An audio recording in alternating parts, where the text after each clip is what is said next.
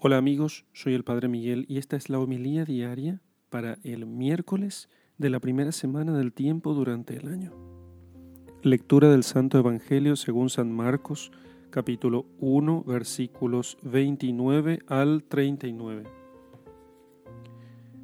Cuando salió de la sinagoga, Jesús se fue con Santiago y Juan a casa de Simón y Andrés.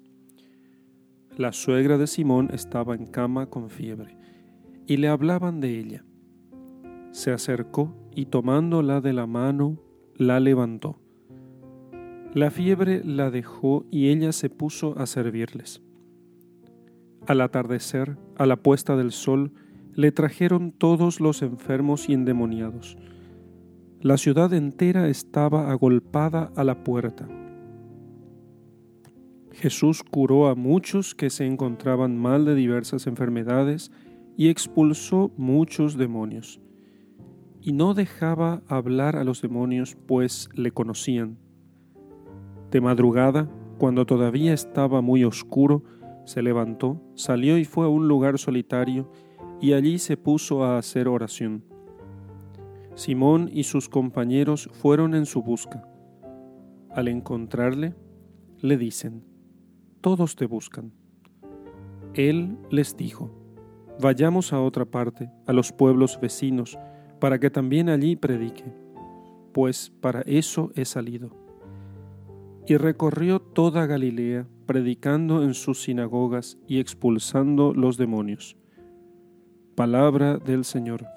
Gloria a ti, Señor Jesús.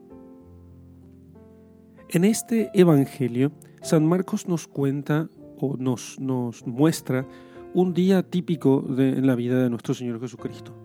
Un día típico, decimos, un día tipo, un día más o menos eh, como modélico, eh, según el cual más o menos nuestro Señor va haciendo girar las actividades de su día. Entonces, Él tenía así tiempo diario para cuidar de los amigos, para atender a la gente, para predicar y también para hacer oración. Entonces, eso, esos cuatro eh, momentos nuestro Señor va distribuyendo a lo largo de su día.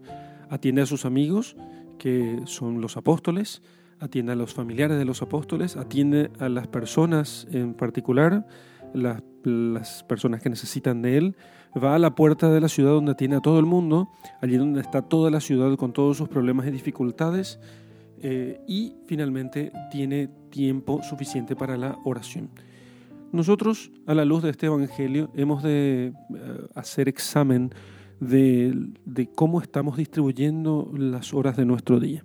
Normalmente nos, nosotros, los hombres de hoy, solemos pensar que tenemos poco tiempo y sin embargo eso se da porque no hacemos un examen sincero acerca de la distribución de nuestro tiempo durante el día.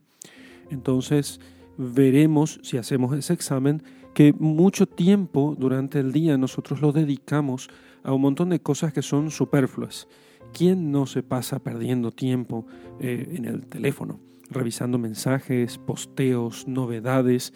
Es el, eh, es el, el deseo continuo e insaciable de novedad. Y sin embargo, Dios nos ha dado a nosotros 24 horas suficientes como para poder dedicar eh, todo el día a aquello que necesitamos hacer, como para que distribuyamos las horas del día en lo que sea necesario según nuestra naturaleza. Y la oración está allí, la vida social, la atención de los necesitados y la vida familiar.